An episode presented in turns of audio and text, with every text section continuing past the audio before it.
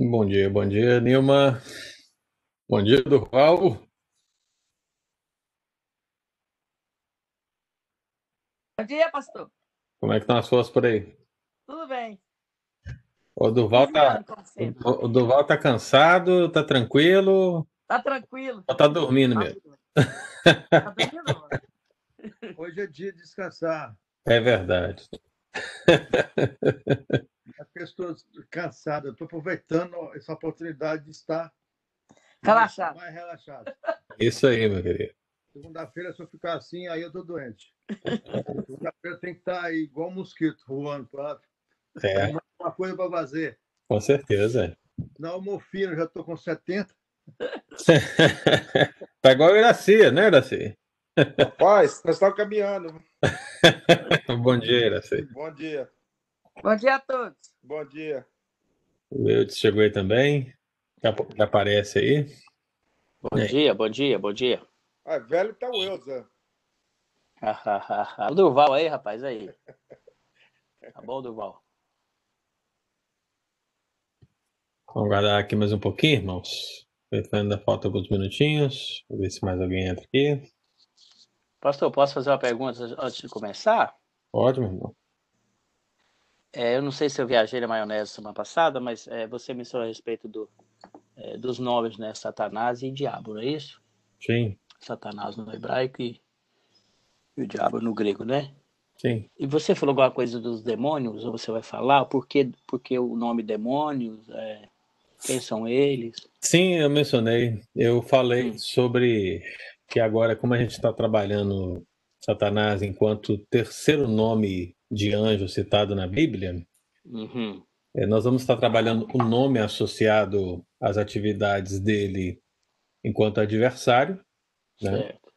E eu vou analisar os demônios dentro da terceira parte, que é a Ah, ação tá. dos, dos Uhum. anjos reprovados. Aí eu vou mais no exército do, do príncipe, entendeu? Uhum. Tá bom. Não é porque eu fiquei curioso, eu achei que você tinha mencionado eu tinha realmente perdido. Mas esse anúncio Como ele é o cabeça, né? Como ele é o chefe, então a gente está dando essa Uhum. atenção especial para ele aqui.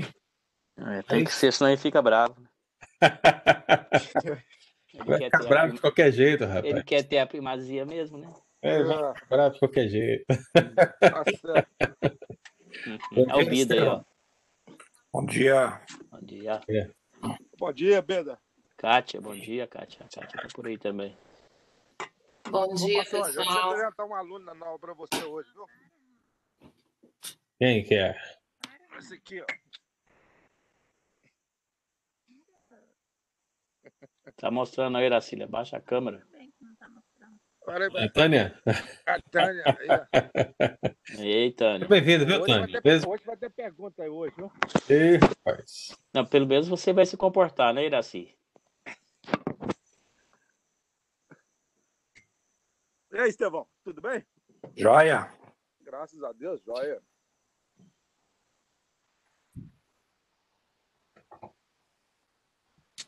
Vamos aguardar aqui mais um pouquinho, irmãos.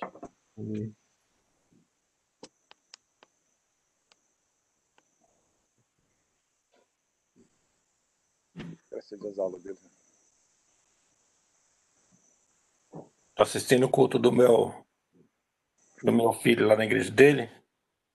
Ele tá cantando e o meu netinho tá tocando o- a caixa, Hum.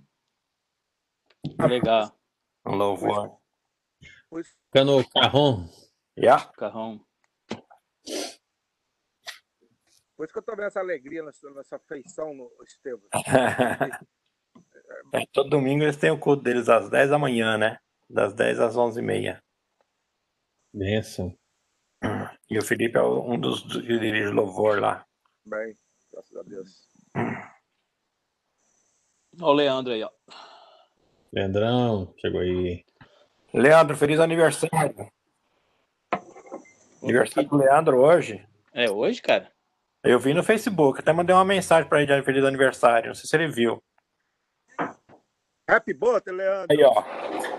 Fica mais velho, né, Leandro? Parabéns, meu brother. Ficando um pouco mais velho, obrigado. Já tá indo pra igreja? Já tá no carro. Tá indo comprar o bolo pra fazer cantar pra nós? Tô na, tô na fila do drive-thru aqui pra comprar um café, porque nem, nem café. Ei, rapaz. A solteirice faz isso com as pessoas, tá vendo? Uhum. É, enquanto é solteiro não tem, é, tem sono, né? É. perde. Ô, Pastor eu tô sabendo que você tá mais forte aí, tá lutando jiu-jitsu. Eu disse que o negócio agora é se mexer com você. Tem que pensar duas vezes agora, né? É, dá um mês pelo menos pra eu recuperar a forma, aí você pode falar isso. É, vou ter que respeitar o teacher aí, né, galera? Assim. Avisar pra turma aí, não faz raiva pro Pastor Anjo, não, porque aqui, ó. É, o pessoal lá veio pra cima achando que jiu-jitsu brasileiro é alguma porcaria, né? ah, Eles estão até agora procurando lá o que foi que aconteceu lá. É, é. Ai, ai. Mas é isso aí, meus irmãos. Vamos abrir então, a palavra de Deus. Eu já mandei recados aqui, pessoal. abre pra mim. Nós estamos aí falando sobre Satanás, o diabo. Eu já vou abrir de cara aqui no texto básico do nosso do início do nosso estudo aqui, que é o primeiro livro de Crônicas, capítulo 21. Primeiro livro de Crônicas, capítulo 21. E nós vamos ler aqui o versículo 1 desse texto.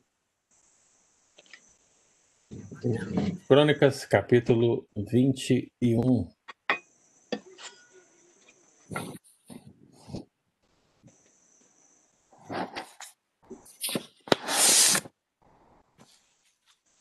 Quem achar aí, pode ler para mim, fazendo favor?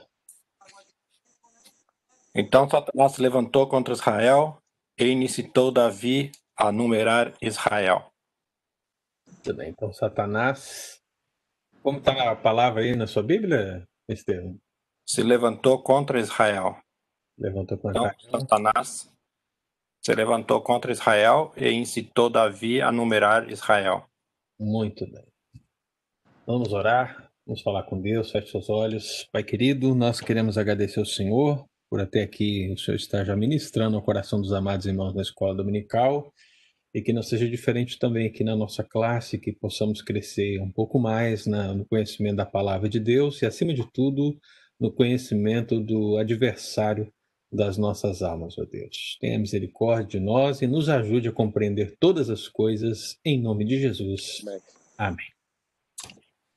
Irmãos, nós então iniciamos no domingo passado essa série sobre Satanás, o diabo, e só para recapitular para que os que não estiveram, nós mencionamos o significado do nome Satanás, uma vez que apenas três anjos na Bíblia recebem o nome próprio, sendo eles Miguel, Gabriel e Satanás. né? E nessa oportunidade eu falei que Satanás é visto na Bíblia muitas vezes como nome próprio, mas em muitas outras passagens, Satanás não é um nome próprio, mas é apenas um termo que vai designar um adversário. E o que vai definir se Satanás é o inimigo das nossas almas, o diabo, ou se é um outro adversário, é o próprio contexto, né? Então, só para a título de lembrança dos amados irmãos, eu citei aquele texto de Balaão, a mula e o anjo do Senhor. E ali naquela passagem a gente sabe muito bem que o anjo do Senhor é um anjo que vem da parte de Deus. E vários estudos podem ser feitos nessa situação, mas é o próprio Senhor Jesus aparecendo ali. Mas a palavra de Deus diz que esse anjo aparece como adversário. Então, o anjo do Senhor é Satanás naquele texto, mas não é Satanás. Ele aparece como adversário. O sentido da palavra está ali. Então, geralmente, a gente precisa ler o contexto para a gente entender se esse Satanás ele realmente procede de Deus enquanto anjo eleito ou se esse Satanás ele às vezes também vai proceder de Deus enquanto anjo reprovado. Justamente esse sentido. Depois nós pensamos no significado do termo hebraico e grego, e eu disse para os amados irmãos que, assim como Satanás está para o Antigo Testamento, diabo está para o Novo Testamento. Então, ambas as palavras, no hebraico e no grego, representam a mesma coisa, que é aquele adversário, aquele que se opõe, o inimigo. Esse é o sentido da palavra Satanás, esse é o sentido da palavra diabo. E nós então avançamos no nosso estudo e mencionamos um primeiro aspecto dessa relação dele como adversário, que foi o fato de Satanás ser um adversário que levanta suspeitas. E para revelar esse princípio para os amados irmãos, nós usamos o texto de Jó, capítulo 1. E nós vimos ali como Satanás ele tentou levantar suspeitas acerca de Jó ou acerca da fé de Jó em relação a Deus, porque Deus o abençoara de muitas maneiras. Então, Satanás, na sua esfera de ação, seja em Jó ou seja em Gênesis, por exemplo, eu falei para os amados irmãos que Satanás tem esse ministério, né? Ele desacredita Deus diante do homem, lá no Éden, e agora ele desacredita o homem diante de Deus, no caso, Jó. Então ele faz esse papel o tempo todo na história bíblica e é por isso que ele é posto como adversário, por isso que ele ganha esse nome, o nome de Satanás. E hoje, para a gente dar continuidade a essa esfera e esse entendimento de Satanás como adversário, a gente vai perceber na Bíblia que Satanás ele ganha esse nome porque ele é um adversário que incita ao erro. É claro que é pela palavra erro você pode pensar em pecado também, né? Mas eu coloco erro para que fique uma, uma situação mais proeminente para todos nós, dados os contextos que eu vou colocar aqui. E a gente percebe que ele faz isso, meu amado irmão.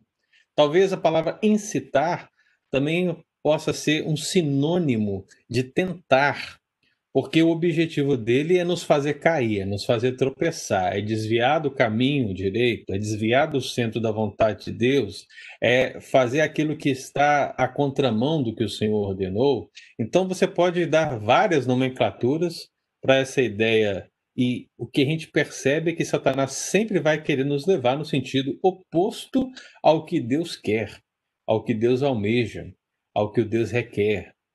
E quando a gente leu esse texto de hoje, primeiro livro de Crônicas, capítulo 21, versículo 1, a gente percebe uma dessas primeiras circunstâncias que o adversário aparece no sentido de incitar-nos ao erro, de incitar-nos ao pecado.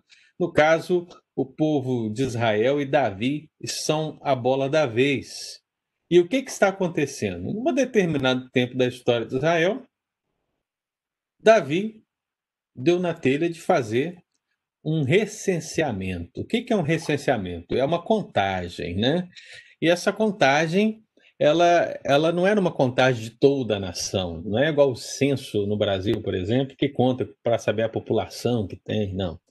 Essa, esse censo ele tinha um propósito muitas vezes tributário, era necessário você saber quantas pessoas havia na nação para que você pudesse é, cobrar o imposto devido, e no caso do texto, um propósito militar.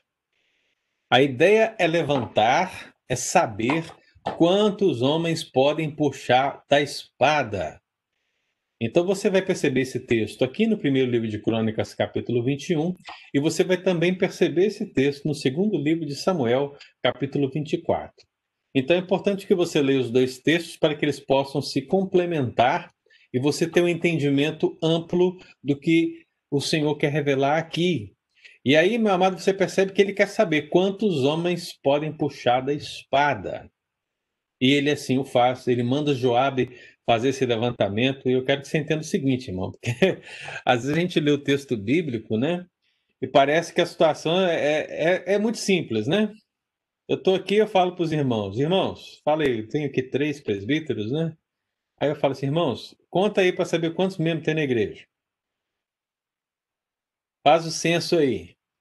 Aí os irmãos com certeza talvez conseguiriam hoje mesmo já saber quanto. E aí vocês vêm para o relatório. Parece que é uma coisa simples assim. Mas não. Você vai fazendo análise do texto e vai lendo o texto e você percebe que passou um, dois, três, cinco. Irmãos, foram dez meses. Eu quero que os irmãos entendam isso. Foram dez meses fazendo esse censo. Aí você me pergunta, pastor, e qual é o problema? esse é o grande problema, irmão. Há um problema aqui. E o problema é que esse censo, ele não foi ordenado por Deus. Eu, eu não sei se você tem esse entendimento, mas biblicamente falando, não há nenhum pecado em fazer o censo. Não há nenhum pecado em fazer um recenseamento. Na verdade, se fosse assim, Deus tinha que riscar o livro de números da Bíblia, por exemplo. Porque o livro de números, ele vai descrever alguns censos, por exemplo. Se você ler logo no início de Números, capítulo 1, se você ler Números 26 no final, ou seja, no princípio e no final de Números, você vai encontrar lá censos.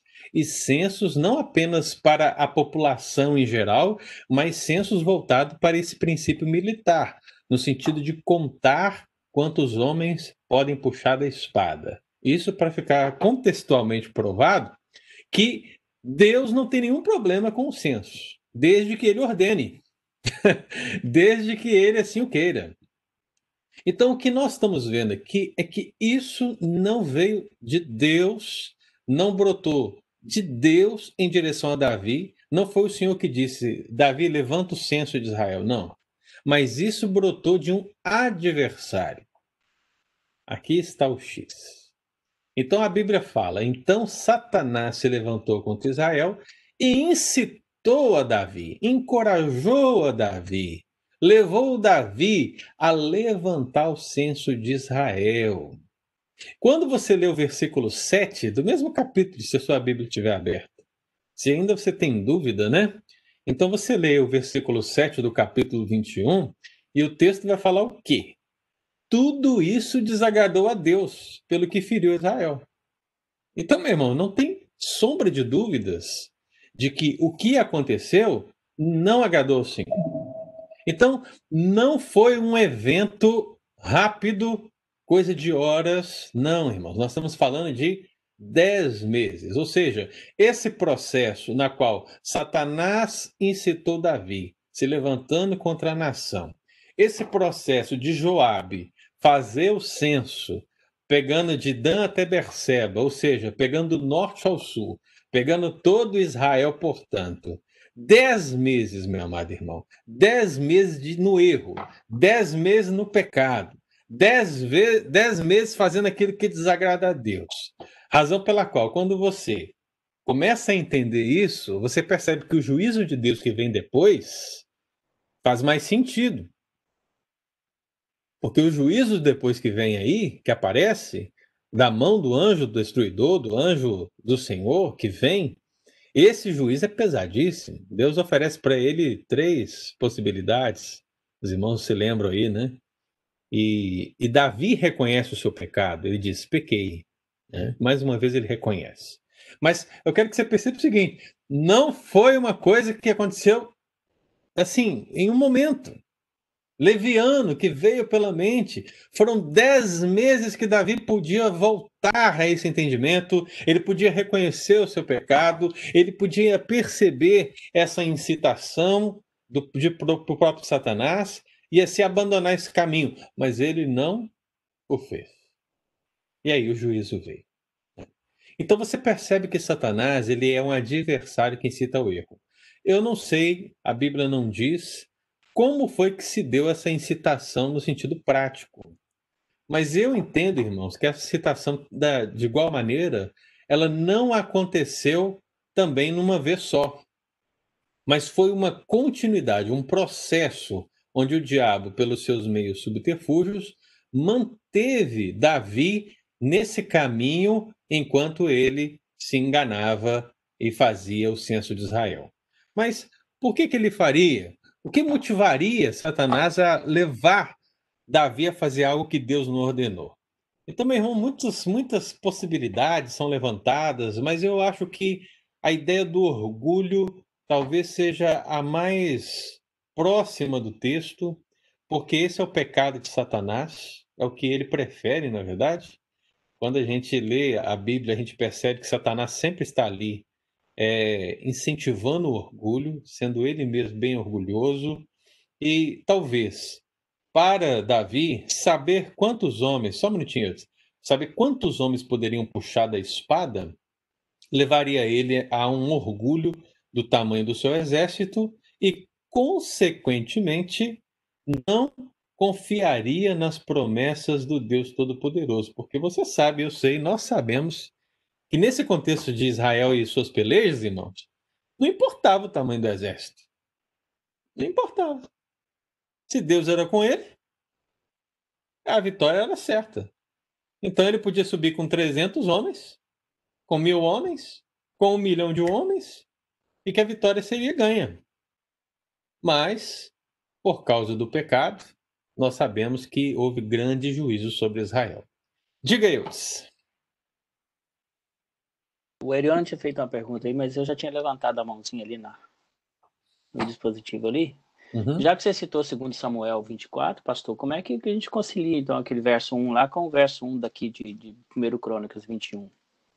É, foi justamente o que eu disse, né? Um texto complementa o outro, né? Então, quando você vê o segundo livro de Samuel 24 e diz que Deus fez, e quando uhum. você lê o primeiro livro de Crônicas 21 e diz que Satanás fez, o que você uhum. percebe claramente é que um seguiu a vontade do outro, né? Então, a Bíblia diz, Eudes, que Deus não tenta ninguém. Tiago 1,13, né? Não sei se você lembra desse texto. Ninguém ao ser tentado diz, sou tentado por Deus. Porque Deus não pode ser tentado pelo mal e ele mesmo a ninguém tenta. Agora, Deus muitas vezes vai permitir que o tentador haja. Então, nessa esfera do senso, é óbvio que Deus sabia muito bem o que estava acontecendo. Mas assim como Deus permitiu todo o sofrimento sobre Jó, toda suspeita sobre Jó, Deus também permitiu que Satanás exercesse essa incitação contra ele. É assim que eu entendo e que eu interpreto ambos os textos. Então, para mim, um texto completa o outro e não há contradição entre eles. Deu para pegar? Muito bem. A pergunta do Erione é aqui: por que Deus castigou o povo, sendo que quem pegou, quem pecou foi Davi? É, meu caro Erione, bom ter você aqui, viu, meu irmão? Via de regra, a gente percebe que a gente sempre analisa dessa, dessa perspectiva, o líder, o povo, mas se você fizer a leitura do primeiro livro de Crônicas no contexto 21, 20 e 2 Samuel 24 23, você vai perceber que o povo estava pecado também, em pecado também. A Bíblia diz que não era apenas Davi que estava no erro, mas Israel também estava vivendo em pecado. Então você percebe que Satanás ele não se levanta só contra o rei. Ele não quer derrubar só o rei. Ele se levanta contra Israel e contra Davi. Então havia ali um propósito satânico em trazer maior destruição sobre a nação e seu rei. Então esse constante pecado da nação de Israel em fazer aquilo que desagradava ao Senhor. E Davi, que um dia sim, um dia não, também tinha momentos de dificuldade, a gente percebe que Deus permitiu essa ação satânica para que ele pudesse produzir ali um efeito é, de revelar o seu perdão, de revelar a sua misericórdia, quando Davi reconheceu o seu pecado e o pecado do seu povo. E é interessante, né? Porque onde houve a ta tamanha transgressão, foi ali que foi erigido o templo do Senhor. Né? Então é justamente isso que acontece. Deus, no lugar da incitação, no lugar da tentação, no lugar da queda, no lugar do pecado, ele se coloca como Rei de Glória, ele coloca como o Deus presente que age com misericórdia e cuida e perdoa o seu povo. Mais uma vez, viu? Mais uma vez. Então não pense que o povo de Israel estava isento, porque não estava isento. O texto bíblico vai demonstrar essa realidade para nós, né? Então, vamos dar aqui continuidade. Que, que estava acontecendo era justamente isso. Então, parecia que Davi estava procurando a segurança na força dos seus exércitos mais do que na fé nas promessas de Deus. Talvez esse seja o grande problema do texto. Né? Então, assim como no caso de Jó, o diabo ele é apresentado aqui como um instrumento para a realização do plano divino. Então, quando você lê lá no segundo livro de Samuel 24 e diz que tornou a ira do Senhor a, a, acender-se contra os israelitas, o que está é, respondendo à pergunta do Erione, ou seja, mostra que o pecado também era dos israelitas, então não foi apenas o rei, mas também os súditos, então todos eles, todos eles, Deus permitiu que Satanás agisse como seu instrumento para promover no final de tudo a reconciliação do povo e a reconciliação do erro. Mas fica para nós a lição. E qual é a lição? A lição é que o Satanás é um adversário que incita ao erro, que incita ao pecado, que quer estimular, que quer instigar, que quer te conduzir ao erro. E aí, um outro texto, irmão, me chama a atenção nesse sentido. Eu queria que você abrisse Mateus capítulo 4, é o texto que fala sobre a tentação de Jesus. A tentação de Jesus, Mateus capítulo 4. E você vai perceber que o Satanás do Antigo Testamento é o diabo que aqui em Mateus capítulo 4 aparece com propostas semelhantes, no sentido de que ele tenta incitar o Filho de Deus a fazer aquilo que não está de acordo com a vontade do Pai. E vocês sabem, eu sei, irmão, qual é a vontade do Pai para Jesus? Que ele se encarne, que ele seja o seja tentado em todas as coisas, que ele vença todas as coisas, e que ele cumpra toda a justiça, para que, morrendo no nosso lugar, o seu sacrifício seja perfeito, seja pleno e aplaque toda a ira divina que cabe a toda a humanidade. Basicamente é isso. E para que isso possa acontecer, Jesus precisa ir para a cruz. O propósito de Cristo é nascer para morrer. Ele nasce para morrer pelo seu povo. Então, meu amado, quando nós temos a tentação no deserto, né, a gente percebe que o que o diabo está querendo fazer não é outra coisa senão tentar desviar Jesus da cruz. É um engano gigante, monstruoso, pensar que o diabo queria colocar Jesus na cruz. E se você for atento, atento às leituras, atento aos filmes, atento às imagens, atento aos comentários, você vai perceber que tem muita igreja, tem muito teólogo, tem muito pastor que insiste nessa tese de que o diabo ficou feliz com a morte de Jesus. Pelo amor de Deus, irmão, isso aí não existe. Isso não, sabe, isso não é bíblico. Pelo contrário, né? Eu acho que se fôssemos dar uma para dar uma palavra para isso, a gente tinha que botar a palavra desespero. Houve desespero no inferno, houve desespero entre Satanás e os demônios. Por quê? Porque o plano de Deus está se concluindo e a vitória é certa. A cruz do Calvário é o, o esmagar da cabeça da serpente profetizada em Gênesis capítulo 3. Então há uma música, né, que o pessoal cantou um bocado aí uns anos atrás, né? É, do Diante do Trono, que fala sobre isso. Fala sobre esse processo da crucificação, né? E fala lá no meio lá que, que o diabo e o inferno se alegraram com a morte de Jesus. Meu irmão, olha, não é bíblico. Na verdade, a única menção é, cenográfica que eu me lembro aqui de que representou bem o texto bíblico, ela está naquele filme A Paixão de Jesus do Mel Gibson. Né? A Paixão de Jesus do Mel Gibson coloca um diabo observando Cristo no seu sofrimento, né? mas você percebe que não havia uma felicidade do diabo nesse processo. Ele tentava desviar Cristo desse processo. E quando Jesus morre na cruz do Calvário, naquele filme, há um brado, há um brado do diabo, né? No inferno, porque é um brado de derrota né? Ele está perdendo. Né? Então, esse realmente é um feedback bíblico do que essa passagem quer dizer. Então, em Mateus capítulo 4, irmãos, o que acontece aqui? Diz o texto: A seguir foi Jesus levado pelo Espírito ao deserto para ser tentado pelo diabo. E depois de jejuar 40 dias e 40 noites, teve fome. Então o tentador, aproximando-lhe, disse: Se és filho de Deus, manda que essas pedras se transformem em pães.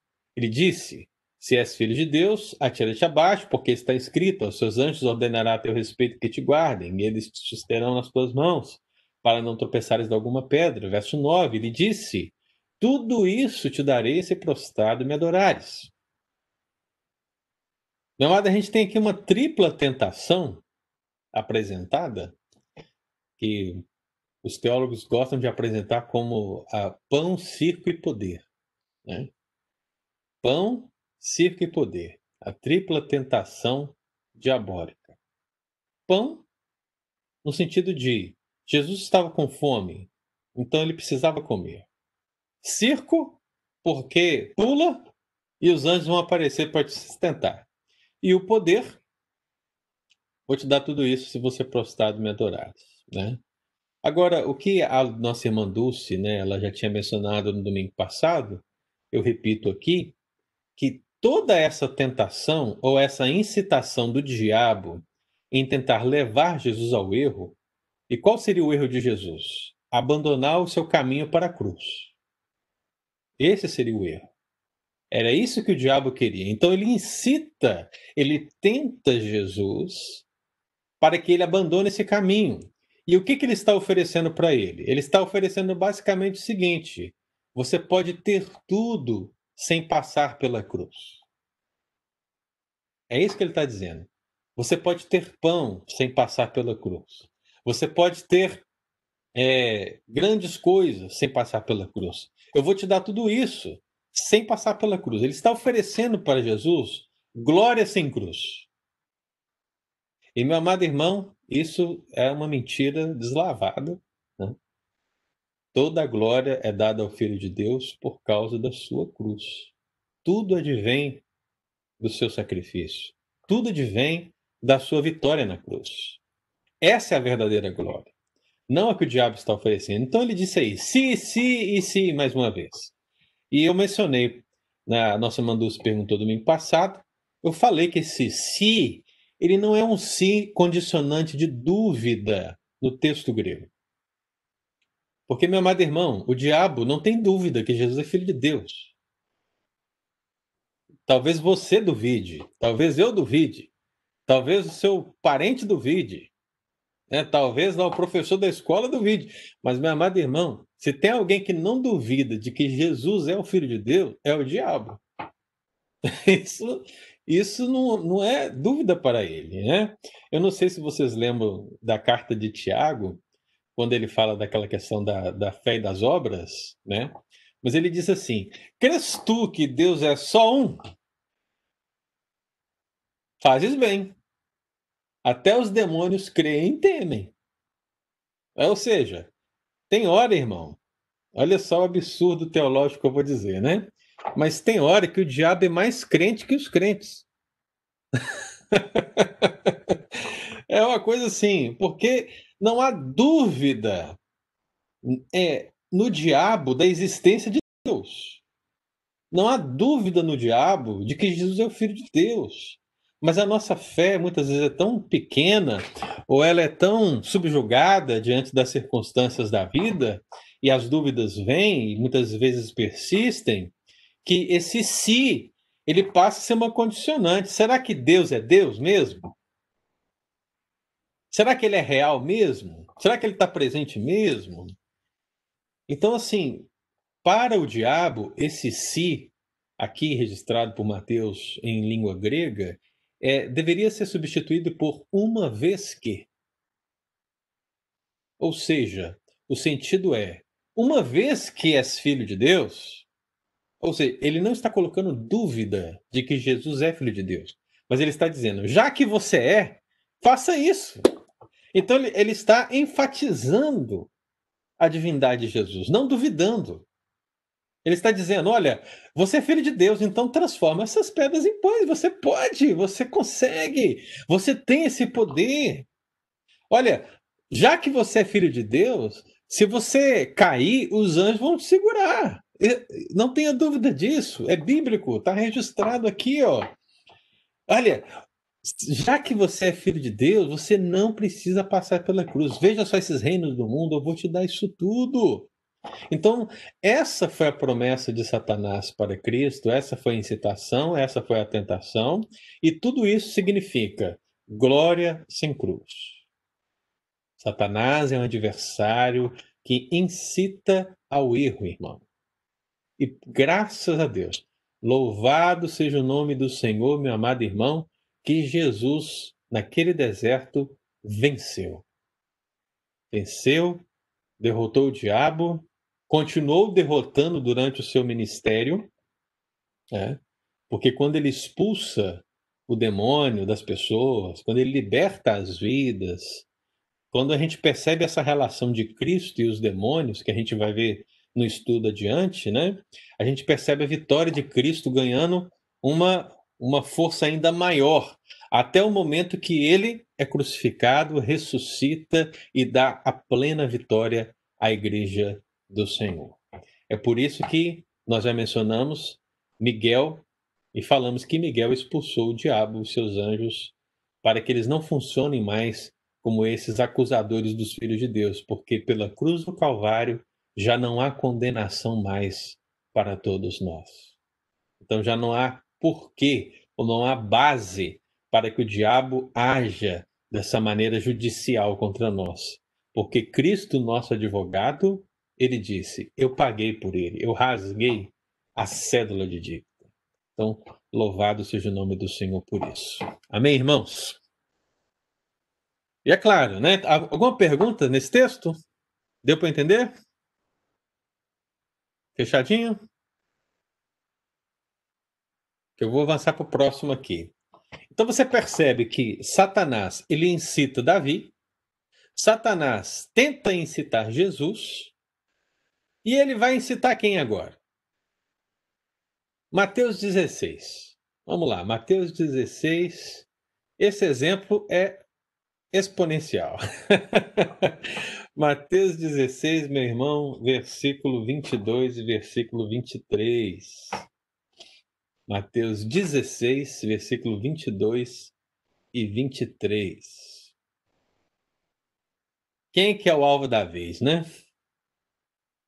Jesus, meu amado irmão, ele está falando para os discípulos o que eu falei para vocês. Ou seja, eu vou morrer é necessário que o filho do homem padeça. É necessário que o filho do homem morra.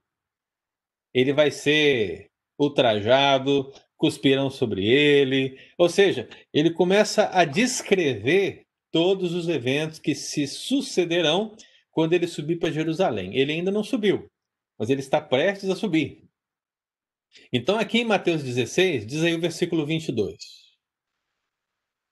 E Pedro, chamando a parte, começou a reprová-lo, dizendo: Tem compaixão de ti, Senhor. Isso de modo algum te acontecerá. Aí vem o versículo 23. Mas Jesus, voltando-se, disse a Pedro: Arreda, Satanás. Tu és para mim pedra de tropeço, porque não cogita das coisas de Deus e sim da dos homens. Olha só, irmão, que coisa. Você percebe o seguinte: há uma expressão idiomática aqui. Aí no texto está falando assim: tem compaixão de ti, Senhor. Né? Essa expressão, traduzida aí, é uma expressão idiomática judaica que tem essa ideia. Quando as pessoas diziam essa expressão, elas estavam dizendo: tenha misericórdia, se poupe.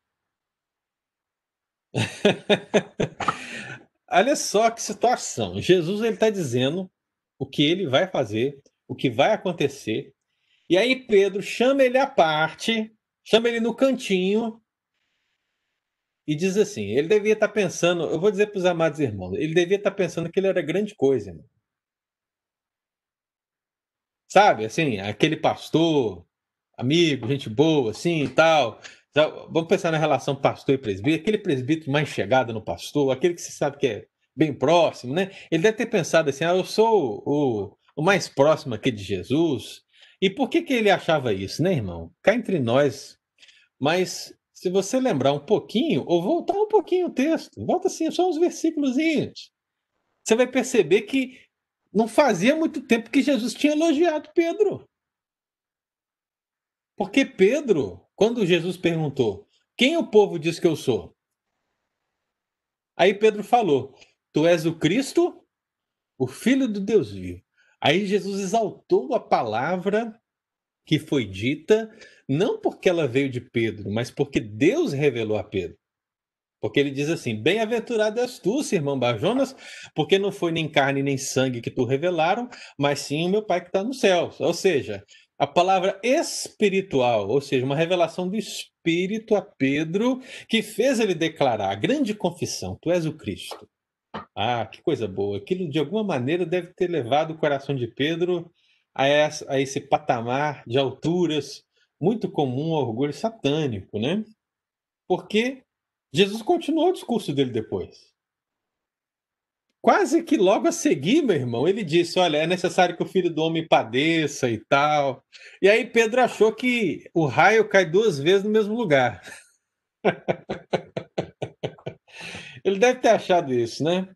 Só que dessa vez, meu irmão, não foi o Espírito falando ao coração dele, mas foi uma, uma incitação satânica. Ou seja, Satanás deve ter soprado lá no ouvido dele, olha, diz para ele não fazer isso. Porque eu já falei para os irmãos. Jesus, ele não quer se afastar da cruz e o diabo quer que ele se afaste.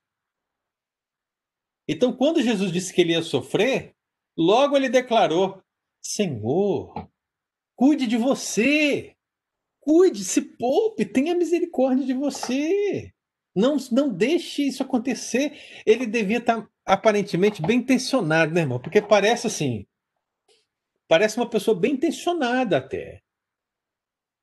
Nossa, olha, olha o carinho, olha o amor, olha o cuidado dele por Jesus. Meu irmão, mas Pedro, com toda a sua boa intenção, estava fora do plano de Deus. Estava fora da vontade de Deus, estava fora do que Deus estava determinando para Jesus. Então, se havia alguma palavra que Pedro deveria dizer consonante a essa situação, seria é, lamentar do ponto de vista do discípulo mestre, mas dizer como o próprio Senhor declarou no Getsemane, contudo que seja feita a tua vontade. É isso. Mas não. E aí você percebe que há uma ligação da palavra de Pedro com Satanás, porque Jesus vai usar a mesma expressão de repreensão que ele usou no deserto. O que, que ele disse para Satanás no deserto? Ele disse: Retira-se, Satanás. O que, que ele disse para Pedro? Arreda Satanás. Eu não sei por que, que na sua Bíblia as duas expressões estão diferentes, mas no grego é a mesma coisa. Então, arreda e retira é a mesma coisa. Ou seja, Jesus estava reconhecendo Assim como Jesus reconheceu que o, a, a frase Tu és o Cristo foi uma revelação do Pai, Jesus está reconhecendo que a frase Se poupe, tenha misericórdia é um sopro satânico. Então, assim como ele exaltou o Pai na primeira confissão, agora ele, ele repreende o diabo na segunda confissão. Nós não estamos falando que o diabo entrou em Pedro, viu, irmãos? Não se trata aqui de uma possessão demoníaca, mas uma simples, uma simples excitação. É o que acontece conosco na igreja muitas vezes. Às vezes a gente dá lugar ao diabo. A gente não tem uma perspicácia espiritual suficiente para fazer um discernimento de que certas, certos pensamentos que sobrevêm sobre nós, certas indicações que vêm sobre nós, não vem do Espírito Santo e às vezes não vem da nossa própria carne, mas vem direto do adversário das nossas almas, sopradas sobre nós para nos fazer cair, para nos fazer pecar e até mesmo levar outros ao pecado, ao erro ou até mesmo ao sofrimento. Então nós não podemos, preste bastante atenção nisso, irmão, nós não podemos ser instrumentos das trevas. nós temos que ser instrumentos da luz. Por isso que nós precisamos ter esse, esse discernimento para reconhecer a voz do diabo e a voz de Deus. Não é fácil, mas nós precisamos ter esse discernimento, buscar esse discernimento, para que nós sempre façamos a vontade do Senhor. Amém?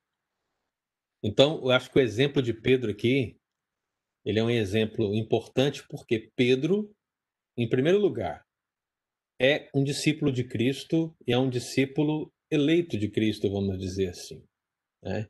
É, um, é alguém salvo, é alguém que foi batizado com o Espírito Santo. Né? Então você percebe essa relação de Pedro forte. Mas mesmo assim, ele foi usado pelo diabo nesse momento. Então, é possível que você seja presbítero, seja diácono, seja líder, seja de oração, seja homem, seja mulher, seja novo, seja velho, não importa, meu irmão. É possível que você seja crente e seja usado pelo diabo em algum momento, se você não tiver discernimento. Não é uma questão de possessão, mas um uso, uma instrumentação, uma que o diabo sabe fazer muito bem e de uma maneira muito sagaz, quando a gente não tem a percepção espiritual na hora correta. Né? Então vamos observar isso com cautela, porque ter a perspicácia dessa incitação satânica, ou seja, uma incitação de alguém que a gente não pode ver, é algo difícil. Eu não sei se você já viu aqueles desenhos antigos, né? Mas os desenhos antigos geralmente tem o quê? Tem um, um anjinho do lado direito e um demôniozinho do lado esquerdo, né? E aí a pessoa fica lá no meio, e aí o, o diabinho fica falando para ele fazer o mal e o anjinho fica falando para ele fazer o bem, né? É um exemplo bem, bem infantil, verdade? Mas não é muito diferente no sentido bíblico, irmão. Guardadas as devidas proporções, né? Mas o que nós temos é uma batalha nesse sentido, onde o novo homem espiritual, que não está no nosso ombro, mas está dentro de nós, sendo feito e sendo construído a cada dia, luta com o pecado dentro e luta com o pecado fora. E dentro é essa velha natureza que insiste em fazer aquilo que não agrada ao Pai. E fora o mundo e esse diabo, esse adversário que nos incita sempre a fazer aquilo que é contra a vontade do Pai. Então essa luta é real, ela existe, né? E talvez esse exemplo venha ilustrar um princípio bíblico guardadas as devidas proporções. A grande questão é: a quem você vai dar voz? Ao Espírito Santo que habita em você? Ao Espírito das trevas, o próprio Satanás, o diabo? É o grande X, é a grande batalha, é a grande luta que nós vamos ter aqui até a consumação dos séculos, irmãos. Mas eu tenho mais um exemplo para a gente poder fechar aqui. Então você percebe o seguinte. Pastor, só para te cortar aí, a gente quiser, eu não sei, a gente não está começando agora a participar dos estudos, para a gente fazer Sim. pergunta, a gente tem que cortar e fazer a pergunta, a gente. Pode, pode fazer, né? O texto aí para te mandar umas perguntas. Eu estou usando o texto aí, mas parece que não está vendo. Ah, eu não olho muito aqui, né? Vê aqui. É. É, deixa eu ver aqui, só um minutinho. Tá pequeno aqui para mim.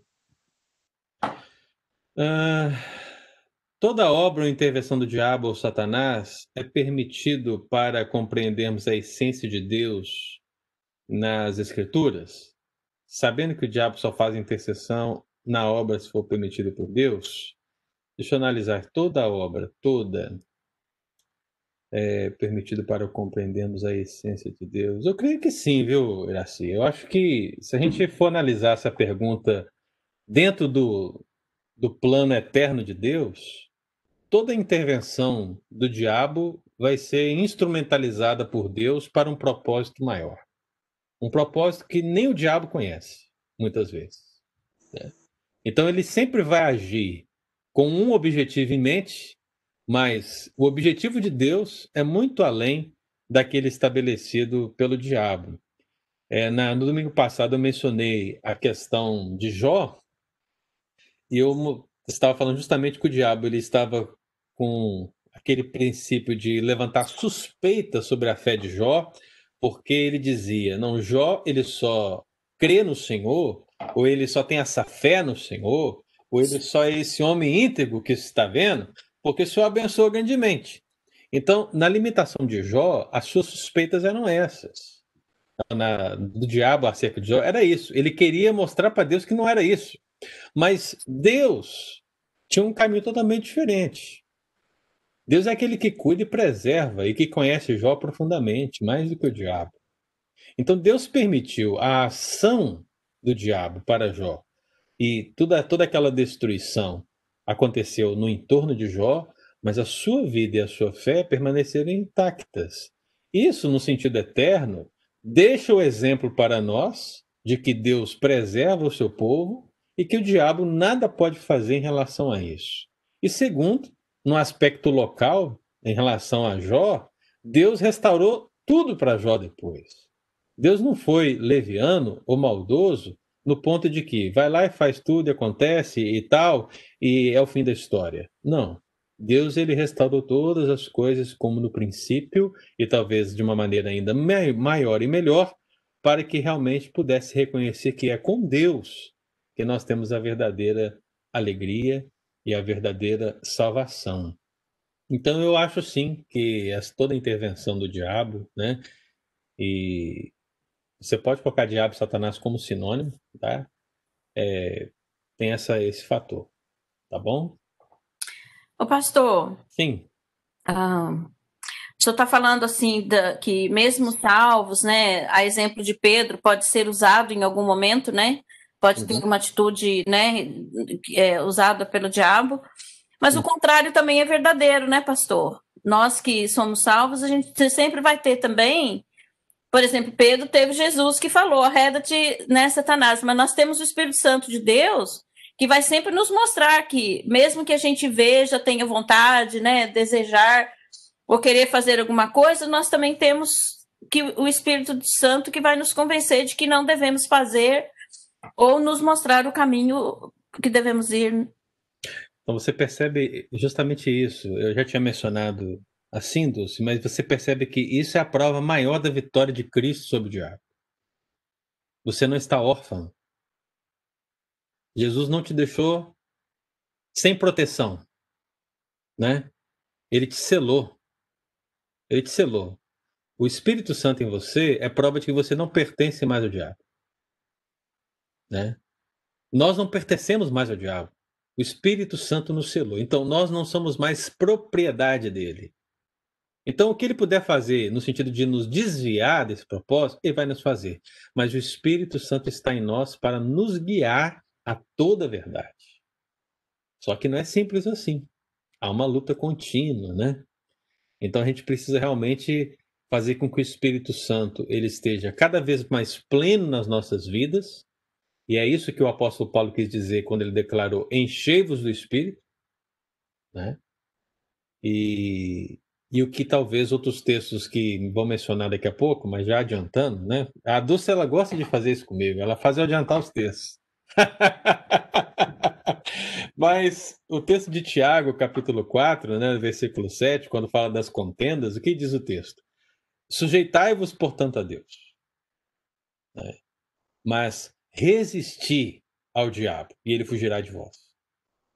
Ou seja, esse sujeitar a Deus, pensando no que você falou, significa realmente dar ao Espírito Santo o total controle da nossa vida. Né? Esse encher do Espírito Santo, essa busca da vida espiritual de Deus em nós, sempre, todos os dias, vai nos levar a nos fortalecer e a resistir de uma maneira firme ao diabo. E ele vai fugir de nós, porque uma vez que ele, ele perceber que não há o que fazer, a sua empreitada, ele desiste. Eu não sei se você já reparou isso, mas depois que Jó, na empreitada dele, ele foi lá em Deus, falou com Deus, Deus permitiu que ele agisse com Jó. Ele voltou, não trouxe o relatório da primeira missão, que já tinha sido derrotado, né? Ele ofereceu uma segunda proposta, né? E o que aconteceu? não teve êxito. E de repente, Satanás sumiu. Satanás sumiu, irmão. Você tem Satanás no livro de Jó em algum lugar? Olha o primeiro livro de Crônicas, capítulo 21. Ele vai lá, incita Davi a fazer o censo de Israel, igual eu falei com os irmãos, né? Esse processo deve ter durado uns 10 meses. Mas depois que Deus opera, perdoa o povo, perdoa o rei, e ali é construído o templo, cadê Satanás? Derrotado de novo. Né? Então o princípio bíblico é esse.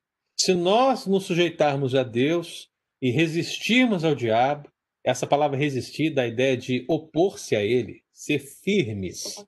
É como se você botasse o pé no chão, né? E você não, não se abalasse diante das suas investidas ele vai fugir, porque ele sabe que ele não, não, não tem lugar, ele não tem força, ele não tem ocasião em você ou na sua família.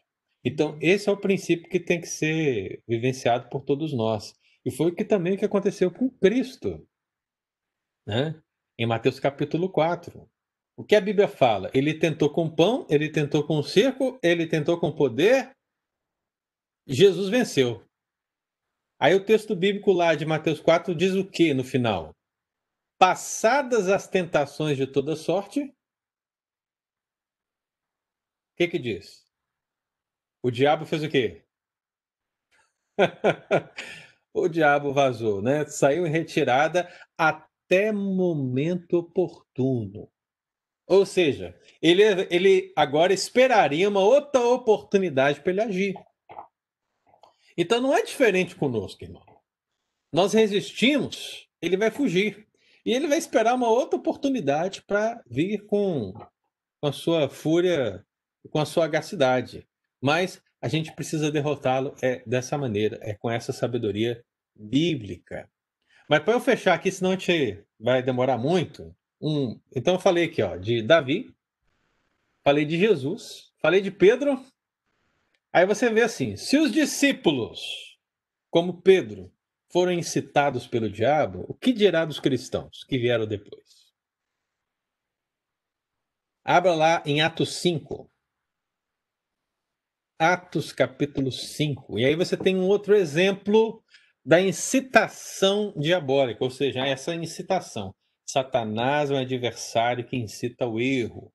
Satanás é um adversário que incita ao pecado. E quem é a bola da vez? Um casal, Ananias e Safira. Né? Um texto que a gente já conhece. Basicamente, é um casal que costuma imitar pessoas. Né? E imitar pessoas não é uma coisa ruim, viu, irmão? Desde que você tenha um bom, um bom exemplo para imitar. E você percebe que eles tiveram um bom exemplo. Quem que eles imitaram? A palavra do Senhor diz que eles imitaram Barnabé. Porque Barnabé, ele vendeu a sua propriedade. Isso não era obrigatório, viu, irmão? Vamos deixar isso claro. Ninguém tinha que vender nada. Mas pessoas como Barnabé vendiam as suas propriedades e bens e distribuíam para as necessidades da igreja. Então Barnabé fez isso. Então, um exemplo. Ele foi lá e vendeu uma propriedade por 100 mil dinários. Ele foi lá e entregou 100 mil dinários aos pés dos apóstolos. Está aqui, é minha oferta liberal, voluntária, ninguém me mandou, eu vim porque quis, é isso. Ananias e Safira olharam aquilo e devem ter achado isso muito bonito. Porque eu não sei se você percebeu, mais uma vez, parece que o orgulho está aí por trás. Davi poderia estar querendo se orgulhar pelo tamanho do seu exército. Você vê que ele tentou levar Jesus a se orgulhar por ser filho de Deus e fazer tudo aquilo sem ter que passar pela cruz. Talvez ele induziu Pedro a falar aquela situação porque Pedrão ele estava recebendo a revelação diretamente de Deus. Olha, você é o cara, rapaz, você é o cara que falou, tu és o Cristo, filho do Deus vivo. Você não é. Os outros aí ó, não são nada. Você é o cara da revelação. E agora, Ananias e Safira, meu amado irmão. Diante desse exemplo de Barnabé, que com toda simplicidade foi lá e realizou, eles acharam assim: rapaz, vamos fazer isso também. Mas o objetivo do coração deles não foi liberal. Não foi. E aí a Bíblia vai dizer por que não foi. Aí vem o versículo 3 do capítulo 5. Então disse Pedro: Ananias, por que encheu Satanás teu coração para que mentisses ao Espírito Santo, reservando parte do valor do campo? Então a ideia é: Ananias e Safira, exemplo, venderam a propriedade por 100 mil. Mas eles pensaram assim: ó, vamos vender por 100 mil, mas vamos dizer que vendemos por 50 e vamos entregar 50 lá. Aí todo mundo vai achar que nós vendemos a propriedade completa e entregamos o valor completo de maneira voluntária, da mesma forma que Barnabé. Vai ser muito bonito isso. Mas, meu irmão, você percebe que quando a ação é diabólica, Deus está no controle. Quem foi que disse para Pedro que isso aconteceu, meu irmão? Quem foi que revelou isso para ele? Será que tinha um presbítero vigiando a casa de Ananias e Safira? Para ver, contou lá para saber se era 100 mil dinários mesmo? Não. Meu amado irmão, eu quero que você entenda o seguinte: o juízo vem de Deus, porque Deus conhece todos os corações. Deus conhece tudo. E você percebe que Pedro, aquele Pedro que se orgulhou lá atrás, né? Esse Pedro aqui é um Pedro diferenciado. Ele não é um Pedro assim que não peca, né? ele tem pecado também. Mas esse Pedro é um Pedro que não está preocupado com o fato de Ananias e Safira ter mentido para ele. Não sei se você percebe isso no texto. Mas ele poderia dizer assim: por que vocês mentiram para mim? Eu que sou o apóstolo, né? eu que sou aqui o discípulo de Cristo. Por que vocês mentiram para mim? Mas não. Sabe, não importa se mente ou não para ele. O que é terrível aqui é mentir para Deus. É mentir para o Espírito Santo. Essa que é a essência da situação. Então, Ananias e Safira mentiram o espírito, mentiram a Pedro também, mas mentiram o espírito. E por causa disso, a palavra de Deus de declara que a morte veio sobre eles. Veio sobre um e depois veio sobre o outro. Mas veio sobre eles. Um juízo terrível que serviu de testemunho para toda a região, ou temor e tremor, mas que nos revela, meu amado irmão, mais uma vez o quê? A incitação diabólica. Então o diabo, de alguma maneira, de alguma forma, mais uma vez estava ali incitando agora cristãos, discípulos dos discípulos, a fazerem aquilo que desagrada ao Senhor. Você acha que a gente não está é, à mercê dessa ação também? Estamos. Então temos que ter muito cuidado, irmãos, muito zelo espiritual para que nós não caiamos nessas armadilhas e nessas ciladas. É por isso que a Bíblia sempre vai apontar toda essa malícia satânica como laço, como cilada.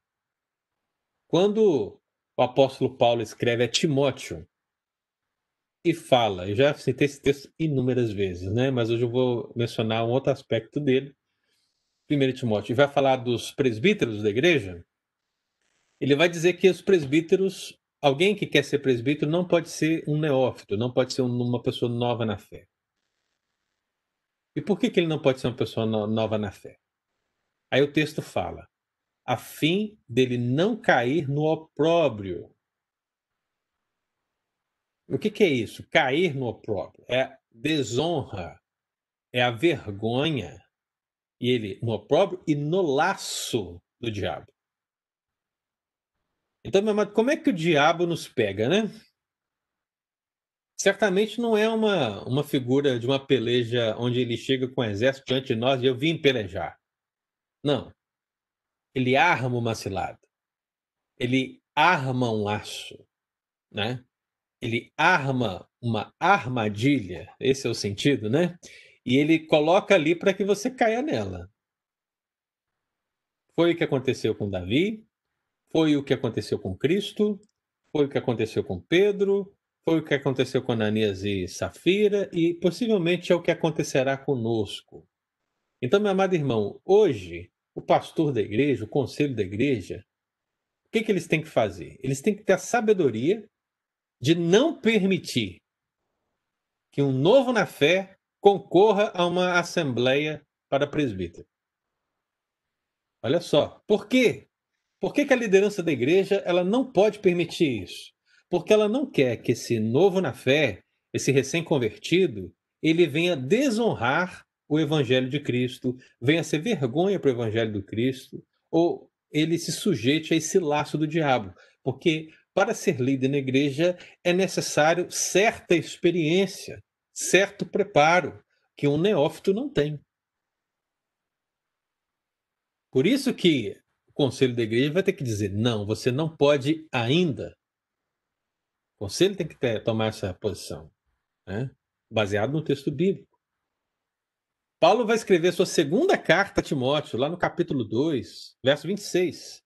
E ele fala das do, falsas doutrinas, ele fala dos falsos crentes. E no meio dessa questão, o que ele vai dizer? Ele fala que nós devemos nos livrar dos laços do diabo. Mais uma vez, você vê aqui, laços. Então, meu amado, diante de toda essa aula que nós tivemos hoje, eu acho que duas exortações podem fechar aqui com chave de ouro, como a gente costuma dizer, né? Uma é do apóstolo Paulo. Uma de Tiago é uma do apóstolo Paulo. A de Tiago eu já fiz a citação dela, que está no capítulo 4 de Tiago, quando ele fala de onde vem o mal, de onde vem as lutas, de onde vem as contendas no meio da igreja, fora dela. E ele vai dizer: Sujeitai-vos, portanto, a Deus, mas resisti ao diabo e ele fugirá de vós. Essa é uma que a gente tem que guardar. E a segunda, bem menor do que a primeira, está em Efésios 4, 27, que diz o quê? Nem deis lugar ao diabo. Lembra disso? O apóstolo Paulo escreve a igreja de Éfeso e diz: Nem deis lugar ao diabo. O que é dar lugar ao diabo, irmão? Não significa permitir que ele entre em você. Você, o diabo não pode entrar em você. É impossível. É impossível um crente verdadeiro ser possuído pelo diabo. É impossível. E por que, que é impossível, pastor? É impossível porque um outro espírito habita em você. É o Espírito Santo. Você é templo do Espírito Santo de Deus. A casa já está cheia. Então não tem como preencher com outro. Agora, quem não pertence a Deus, portanto, não tendo o Espírito Santo de Deus, é uma casa vazia, a qual, sim, o Satanás pode entrar e pode revirar tudo. É. Então, é isso que nós temos que entender. Então, esse dar lugar ao diabo significa justamente permitir que essas incitações ganhem proeminência na nossa vida. Né? Ou seja, ele incita e você cai. Ele joga o laço e você cai. Ele planta a armadilha e você cai. É isso é dar lugar para o diabo. Então, meu amado irmão, nós não podemos permitir que isso aconteça. Que fique o ensino bíblico de hoje para o nosso coração, que se Satanás é um adversário que incita ao erro, se Satanás é um adversário que levanta suspeitas, nós seremos aqueles que se oporão, nós seremos aqueles que resistirão, nós seremos aqueles que ficarão com os pés firmes e que terão espiritualidade sadia e forte para reconhecer quando é o diabo que fala, quando é Deus que fala, quando é o coração que fala, quando é o Espírito Santo do Senhor que fala. Isso, meu amado irmão, só vem com o crescimento genuíno na fé cristã, mas é o caminho que deve ser seguido. Só assim a gente vai conseguir resistir de fato ao diabo. Aquele papinho de pisar no diabo lá não, não vai funcionar, entendeu? Vai funcionar para termos cenográficos, mas não vai funcionar em termos práticos da vida cristã, porque aí você pisa lá na igreja, né? Tem uma musiquinha aí mesmo que o pessoal cantava antigamente, que dizia assim: pisa, pisa no inimigo. Olha só que coisa, né? Aí a pessoa pisa na música, mas depois é pisada na vida real. Essa que é a grande hipocrisia da vida cristã muitas vezes, né? Então não seja assim, não siga esse caminho, né? Mas sim reconheça quem é o adversário das nossas almas e lutemos realmente, verdadeiramente contra ele em nome de Jesus. Amém, queridos? Pergunta? Tem mais alguma pergunta? Colaboração? A mãozinha do Eudes está levantada aqui, mas já foi, né, Eudes? Foi do começo, você já tinha respondido. Obrigado. Amém. Todo mundo entendeu aí? Compreendeu? Erione, Kátia, Nilma, Leandrão. Leandrão tá tomando café ainda. Ou dormiu de novo. Tranquilo, pastor. Entendi, sim. Então tá bom. Ô, ô Eraci, e a pergunta da Tânia, hein? aqui. Ah, tá aqui ouvindo com a gente. Já tô ouvindo. E a pergunta da Tânia? Cadê a pergunta da Tânia? Vai dizer que só tá, só tá, só tá ouvindo. Já tá. Ô, ô, pastor, só, só para comentar um pouquinho, você estava falando aí, eu estava lembrando quando Jesus fala da, da casa, quando a casa ela é limpa, né? Que não é habitada, aí o diabo volta, além de voltar, traz uma legião com ele, entendeu? É, eu, Então, fiz, eu fiz justamente o. A, eu pensei no texto enquanto eu falava, entendeu? Aham. Muito bom. É, é isso mesmo. É, é, é o que ele quis dizer, porque ele fala no contexto de possessão. Ele está explicando como se dá a possessão muitas vezes, né? Ah. Esse texto eu vou ampliar ele mais adiante no estudo. Ah, tá bem. Ô, pastor, Sim. é, esse, esse caminho da cruz, eu acho fantástico. Uhum. No nosso dia a dia, eu não consigo ver Jesus por esse caminho da cruz sem me emocionar. Porque eu acho assim, que esse caminho da cruz que nós caminhamos todos os dias é essa resistência ao diabo. Quando o Senhor fala que a glória de Jesus é a cruz, eu vejo também que se nós não passarmos, se nós não caminharmos esse caminho no nosso dia a dia, porque a gente tem opção no nosso dia a dia de talvez é, talvez até incitado pelo diabo, né? Eu, eu acho que não, não, não, não não deixa de ser opções de atalhos, Uhum. opções de, de fazer diferente. Eu vejo isso no nosso dia a dia, com quem nós convivemos, com quem nós trabalhamos, nas decisões que temos que tomar. Que muitas vezes nós deixamos de fazer por causa da cruz. Porque nós estamos caminhando é, para imitarmos Jesus, para nós para nós ser, sermos como Jesus, né?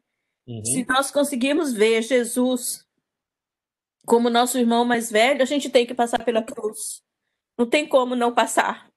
Sim. É assim que eu e eu acho essa passagem de Jesus pela tentação e caminhando para a cruz, eu não consigo ver isso sem sem relacionar isso com a nossa vida no dia a dia Uhum. em tudo, em tudo que fizermos, em tudo quanto nós faz, fazemos, tudo que fazemos, eu, eu acho que a gente tem que passar pela cruz. Uhum. As nossas decisões, as nossas. É. E, e não é a glória do momento, não é a glória de hoje, de agora, mas é pensando na glória da cruz. Aí você lembra o seguinte, Dulce, depois de tudo que você falou e que a gente já mencionou também, né? O que que o Senhor falou? Cada um de nós devemos tomar a nossa cruz A nossa cruz. e ir após ele, segui-lo, né? Então, ele sofreu, ele se entregou por nós, mas agora nós devemos sofrer por causa dele. É a história da igreja. A história da igreja não vai um mar de rosas nesse mundo. A história da igreja vai ser uma história de muitas alegrias, de muitas vitórias, de muitas coisas maravilhosas, mas em essência espiritual de sofrimento Sofrimento. pela salvação do povo dele, né? Então o sangue de muitas pessoas já foi derramado, né? Depois do sangue de Cristo, o sangue de muitos mártires foi derramado, de muita gente salva foi derramado, né? muita gente ainda vai morrer, vai entregar a sua vida por causa desse amor a Deus. Esse é o sentido de tomar a sua cruz e seguir. Então a batalha continua. O adversário continua. Mas a diferença é que a vitória foi conquistada por nós. Né? Nós temos a vitória. Então nós não estamos. Nós não vamos perder essa, essa guerra. Nós não vamos perder essa luta. Amém. Louvado seja o nome do Senhor, né, querido? Amém. Domingo que vem, meu irmão, a gente continua. Né? Eu falei aqui, então, primeiro, Satanás é o acusador que levanta suspeitas. Satanás é o acusador que incita ao erro. E agora, domingo que vem, nós vamos falar sobre Satanás e uma relação especial com os discípulos.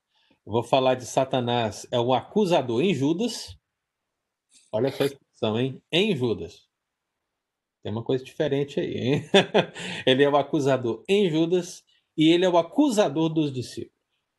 Vou falar disso domingo que vem, então eu conto com a sua presença aqui em nome de Jesus. Lembrando que a gente está aqui analisando o nome do diabo em relação a essas situações, e eu vou falar ainda de Satanás enquanto dragão, Satanás enquanto filho de. É, Satanás enquanto Beuzebu, Satanás, todos os nomes que a maioral dos demônios, essas coisas todas que a Bíblia fala, a gente vai citar aqui todas elas, para que depois a gente possa avançar para a terceira parte do nosso estudo em nome de Jesus. Tá bom, queridos? Obrigado, pastor. Ótimo domingo aí para todos. Quem, quem nos visitou Obrigado, tchau, gente. fazer, que foi no caso aí Iraci e Tânia, né? Deus abençoe. Amém. Vamos estar juntos aí. Um bom fim de semana, um bom, um bom domingo a todos. E quem estiver na igreja lá, vamos adorar o Senhor em nome de Jesus. Ah, pastor, a gente não vai hoje não, né? Nós, nós não recebemos a confirmação. É, na lista de hoje não tá, Dulce. Ah, A gente tá com mais de 90 lá, não dá para acrescentar. Não, não, é porque o pastor tinha falado para mim no começo da semana, ele falou, não, eu, quando eu mostrei o exame negativo do Covid, eu falei, não, não nos preocupe que vocês vão agora. Hum. Aí, mas, mas aí a gente não recebeu o convite, então estava nesse impasse. Tá bom, Se eu tiver alguma desistência hoje, eu te dou um toque. tá, mas não, não... Eu, eu estou com um casal que frequentava a igreja há um tempo atrás, que ela não pode ir hoje, mas ela disse que vai semana que vem. Então depois eu passo para o senhor o nome. Eu- é muito interessante que eles possam ir. É, talvez até bom que você estando também domingo que vem, aí você pode acompanhá-los, né? Isso, não tem problema não. Pode deixar para o próximo domingo. E você me passa para poder colocar o nome deles. Passo, vou passar. Então tá bom. Um abraço para todos, viu, irmãos? Deus abençoe. Boa semana. Amém. Abraço.